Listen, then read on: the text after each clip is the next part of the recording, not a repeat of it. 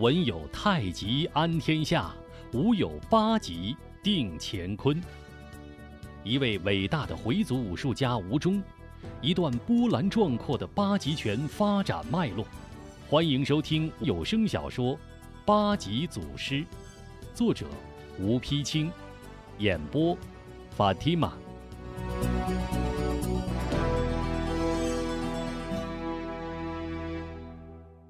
第六回，假头陀中计饮毒酒，小英雄二救无名侠。这日，孟城逢集，集市上人如潮涌，叫卖迭生，街头巷尾小贩乞丐穿来穿去，格外热闹。人流中，一个龌龊疲惫的头陀身背戒刀走进饭摊，买了一碗面吃。正吃着，一个乞丐把这破碗递到他面前。头陀见其可怜，放下筷子，将剩下的半碗面倒给乞丐。谢大师傅慈悲。乞丐一边往嘴里扒着面条，一边向头陀脸上迅速扫了一眼。头陀放下饭碗，径直向街边一家茶棚走去。乞丐尾随其后。见头陀一进茶棚，扭头便跑。茶棚里座无虚席，头陀坐在角落里，默默倾听着茶客们谈天说地。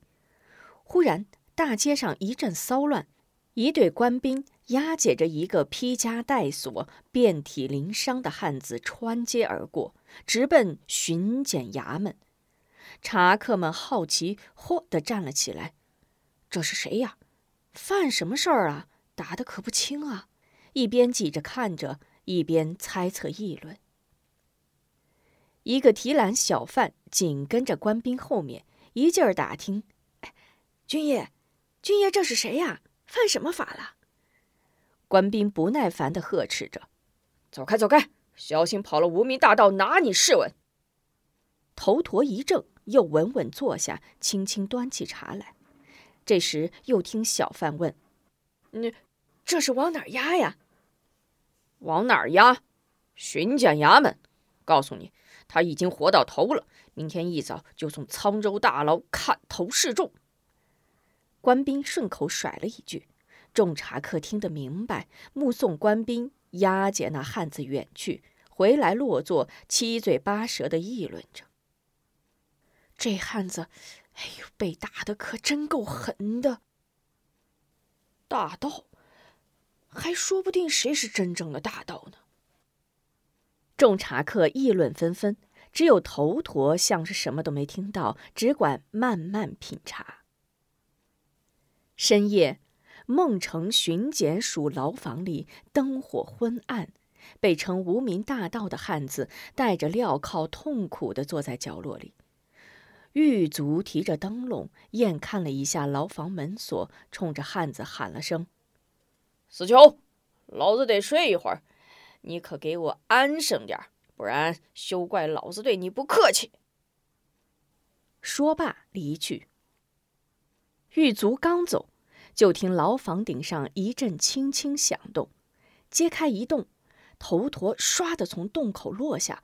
汉子正待开口，瞬间一把戒刀早已横在颌下。你是何人？竟敢冒充无名大侠？头陀逼问。汉子并不害怕。要杀就杀，何必问我是谁？头陀收回戒刀。你若道出实情，我便救你出去。汉子稍加思索，叹道：“唉。”大师既无恶意，我便告诉大师又有何妨？只是我已遍体鳞伤，难以行走。大师虽有美意，怎奈小人命薄，只能在此等死了。头陀厉声道：“废话少说，你且讲来。”沉了沉，汉子面带愧色道。小人姓匡名三，祖居盐山城外。宿县无名大侠英名。小人有一表兄，名叫张二，自幼疼爱于我。唉，嫌孤苦一人，给一大户人家看坟守墓。昨日出门看望表兄，恰遇一群官兵调戏一位村姑，一气之下便想冒充无名大侠吓他一下，谁知动起手来，竟被他们拿获。唉，我死不足惜，只是，唉，玷污了大侠一世英名。头陀微微点头，听你说来。也是一片侠肝义胆。好，你且附耳过来。汉子侧过耳朵，头陀在耳边悄声说了几句，然后闪在暗处。待头陀闪开，匡三便高声呼喊狱卒：“老头，老头！死鬼，大半夜的报什么丧？”狱卒边走边骂，提灯过来。匡三哼声道：“老子要喝水。”狱卒一听更没好气：“都他娘的要死的人了，喝什么水？留着给活人喝吧。有什么事天亮再说。”匡三见状，赶忙改口说软话：“捞头大哥，你看，哎，我都快死的人了，你就积点阴德。”好让我痛痛快快上路呀！就是到了阴曹地府，我也不会忘了你的好处，不是？狱卒听得顺耳，换个口气：“你要这么说嘛，我倒还愿意听。好了，你等着。”转身回去提来水壶，顺着牢栏空递了进去：“喝吧，快点儿。”“哎，多谢多谢。”狂三慢慢起身，缓缓向牢头走来。头陀突然从暗中闪出，一把抓住狱卒送壶的手，向里轻轻一带。狱卒哎呦一声，身子贴在牢栏上，水壶咣啷落地。狱卒再想喊叫，刀尖早已抵住咽喉。想过命就给我闭嘴！快把钥匙递过来！狱卒吓得浑身发抖，赶紧用另一只手从腰间摸出钥匙，递给头陀。大师饶命！大师饶我命！镣铐的、呃，牢门的，都都在这里。嗯，还算识相。我不杀你。说着，头陀收回戒刀，顺势用刀柄在狱卒头顶一点，狱卒顿时昏倒在地。头陀立刻打开镣铐牢门，背起匡三就往外闯。此时牢房并无几人看守，且都已睡熟。直到院中，后面才有人醒来，大喊：“有人劫狱了！囚犯，囚犯跑了！”顿时喊声四起，院中大乱。守军一见头陀，早已吓得躲闪一旁，眼看头陀背着匡三冲出院门。头陀背着匡三，拐弯抹角来到围子墙边，见后面追兵赶来，纵身越过围子墙，钻进青纱帐里，一阵东奔西躲，甩开官兵，已是精疲力尽，满身大汗。眼看天已大亮，头陀只好找一庄稼密处放下匡三，暂且歇息。大师，你就放下我，自己走吧。我死是小事，不能再连累你呀。匡三又是感激又是愧疚，眼圈里闪出泪花。头陀摇了摇头：“老衲既要救你，岂有扔下你不管之理？只是现在到处都是官兵，不便行走，不如在此挨到天黑再说。”匡三抬头用眼四处一扫：“也好。”此处好像离我表哥看守的坟地并不太远。天一黑，咱们先到他那儿弄点吃的，把我放到那儿，大师也就放心了。头陀点了点头，如此甚好。日近黄昏，官兵渐无声息。匡三慢慢站起，向四周眺望。突然指着不远处一片黑松林，惊喜的叫起来：“大师，你看，我说的没错，那边黑松林就是我表哥看守的坟地，里面有间房子，只他一人，非常僻静。头陀面露喜色，好，现在官兵已退，我们就去找他。说着，背起筐三就走。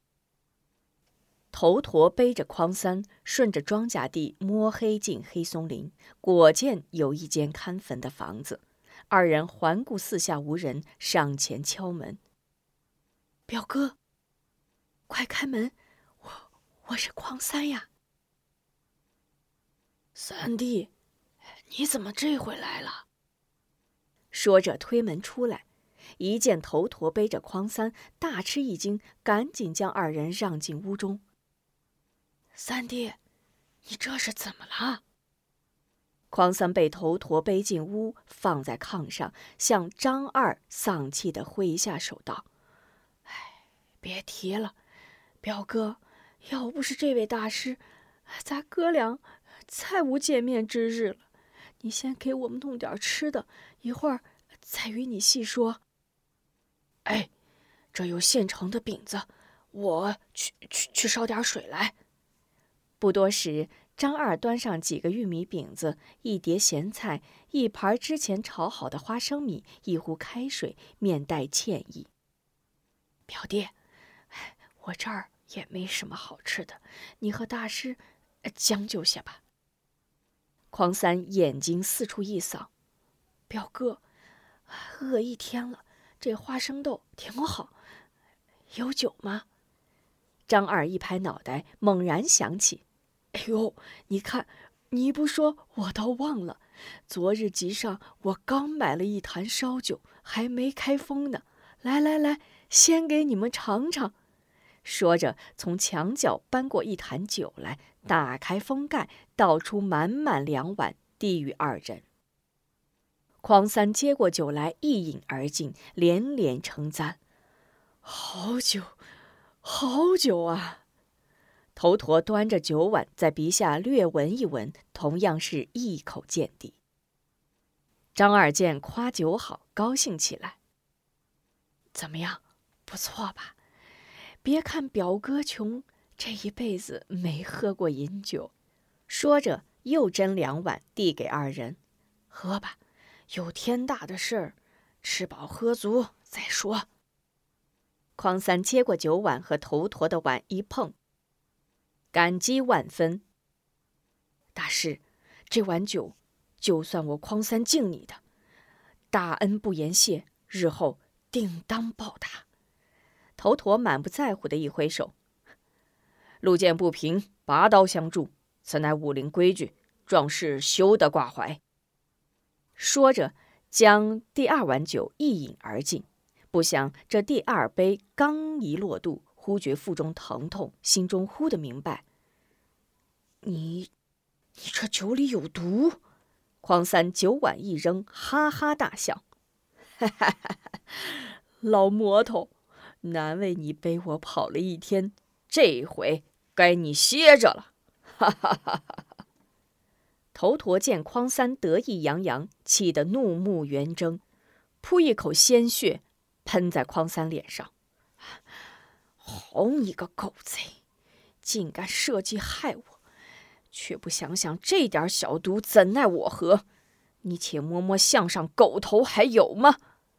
匡三与张二正在得意，忽听头陀这句话，又见头陀这满脸的杀气，顿时吓得闭口失色，身子不由自主地向后一退。突然门外一阵尖笑，许仁带着官兵闯进屋来。哈哈哈！哈哈！无名大侠，别来无恙啊！话音未落，只见头陀口角流血，双目如火，手持戒刀，犹如凶神。许人吓得笑声嘎止，急忙退出。边豪见许人刚刚进去，又慌张出来，心中一惊，正要打问情况，忽听屋内传来：“啊！”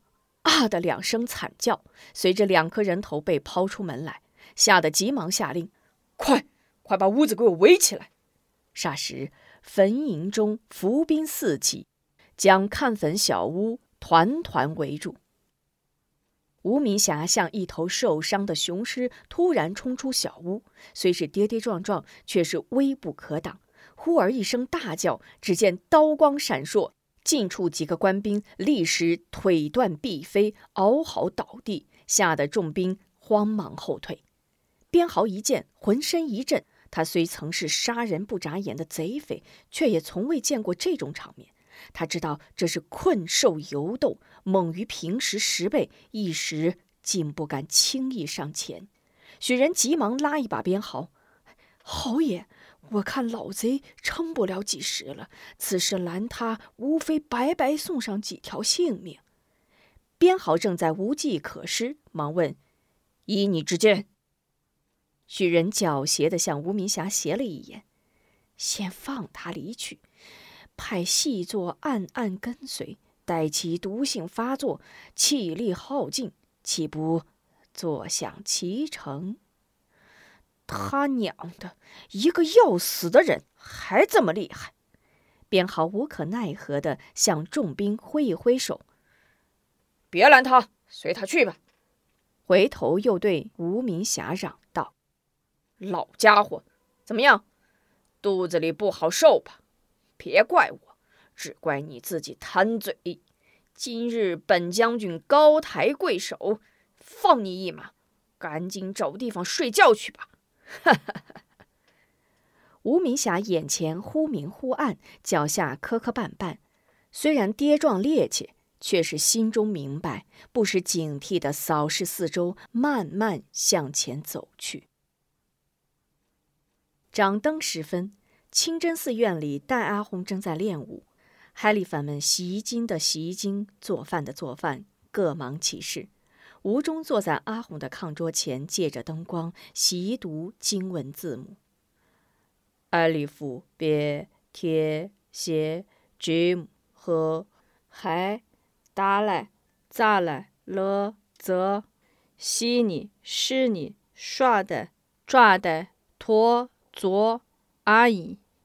安以飞也，高峰、卡峰、两木、密蒙，嘴里虽然嘟嘟囔囔，眼睛却不时向窗外瞥着。念着念着，大概是实在熬不住了，便放下经本，轻轻凑到窗前，用手指蘸点唾沫，捅破窗纸，偷看起阿红练武来。待阿红练罢，一路查拳，听不到吴中的声音。便见窗上黑影，心中明白，微微一笑，装作不知，掸一下身上尘土，喊一声：“钟儿。”吴中闻声立刻坐好，艾利夫别贴歇念了起来。好了，时候不早了，回家去吧。待阿红再次催促。吴中知道他走之后，老师肯定还会再练，便支支吾吾不愿回家。老师，时间还早呢，您老快去练吧，让我再学一会儿。这孩子果然是块练武的料。待阿红心中喜欢，但嘴上不说。见他磨磨蹭蹭不想回家，便沉下脸来。太晚了，别叫你娘挂牵。快走吧！吴中无奈，只好收起经本，跳下炕来。眼看着老师又耍起宝剑，一步一回头向寺门走去。刚到门口，就听门外似有人马走动之声。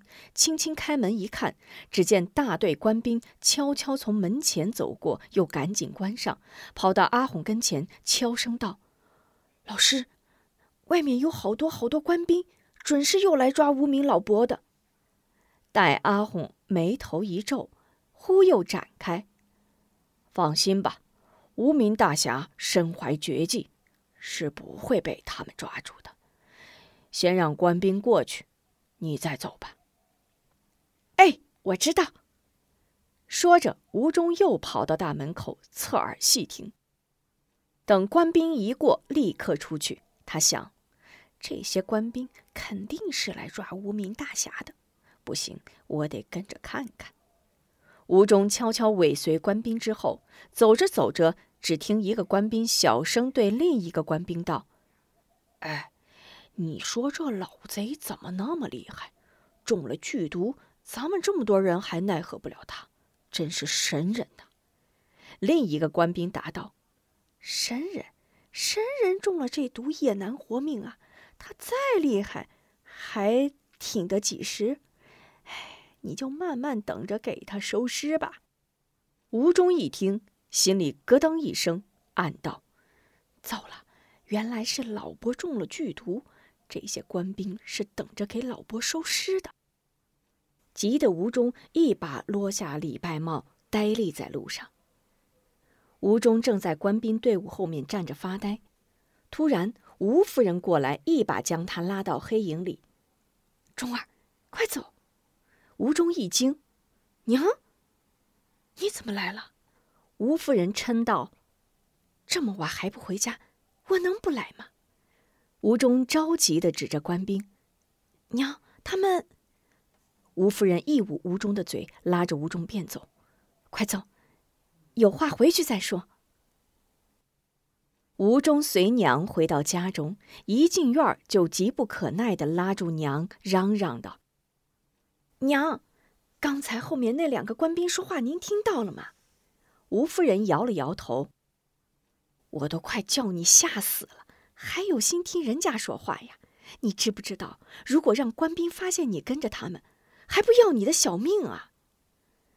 娘，我在后面听得清清楚楚，他们说给无名老伯下了毒，这毒可厉害了，嗯，就是神人也活不了，这可怎么办呀？啊！他们给大侠下了毒，吴夫人猛吃一惊，直气得咬牙切齿。这些挨千刀的，害了多少好人！大能的主啊，怎么还不把这些害人的伊比利斯打入多斯海呀？伊比利斯是魔鬼，多彩是火玉。吴忠摇着娘的手，急道：“娘。”咱得想办法救救无名老伯呀！吴夫人无能为力的叹了口气：“哎，孩子，快点长吧，等你长大就好了。现在我们孤儿寡母，连自己都保不住，怎么帮得了别人？快去睡觉吧。”“不，我不睡，我要去救无名老伯。”吴忠急得直嚷嚷。吴夫人急忙捂住吴忠的嘴：“小声点别把奶奶和晶晶吵醒了。突然，门屋一响，康婆婆走出来：“我没睡着，你们的话我都听到了。钟儿，你是说那个无名大侠中了剧毒？”奶奶，我是亲耳听到那个当兵的说的。吴忠忙答：“钟儿，你说你见过无名大侠，他长得什么样？你还记得吗？”康婆婆又问。吴忠略一思索，记得，个子高高的，大黑胡子。康婆婆一皱眉毛，摇了摇头。吴忠又想了想，嗯，还有，呃，还有眼眉上有颗红痣。康婆婆一惊，几步走到吴忠跟前：“你是说眼眉上有颗红痣？那红痣长在左眉还是右眉？”吴忠想来想去，好像，好像，哎呀，我记不清了。要不你问问晶晶？啊？怎么晶晶也见过？吴夫人惊问。吴忠知道自己失口，急忙掩盖：“啊，没，没有。晶晶上哪去见？我记得我跟她说过。”康婆婆若有所思，微微摇了摇头，自语道。大胡子，不对不对。吴忠纳闷的问：“奶奶，您，您老认识无名老伯呀？”“不，不认识。”“忠儿，你娘说的对，咱们帮不了他，快睡觉去吧。奶奶也困了。”说着自回屋去。康婆婆和吴忠睡在东屋，吴夫人和韩晶睡在西屋。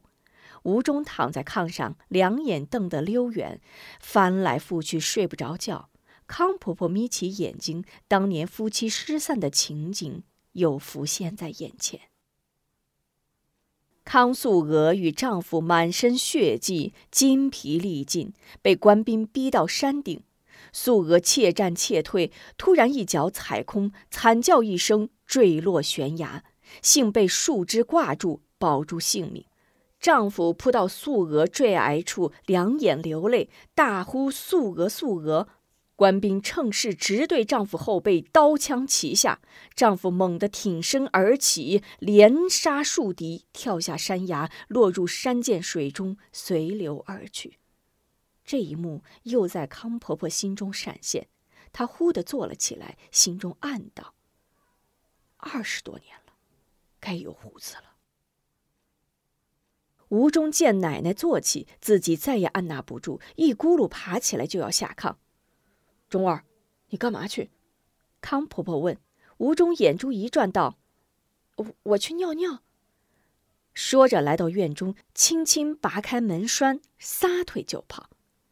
此时吴夫人也未睡着，听到院子里响动，连忙坐起来，轻轻地喊了声“钟儿”。见无人答应，顺手给韩晶掖了掖被子，慢慢溜下炕来。紧走几步，来到院中，见院门大开，却无钟儿。追到门外，未见人影，急忙跑到东屋去问婆婆。一撩门帘，顿时惊呆，原来康婆婆亦无踪影。请您继续收听八级祖师。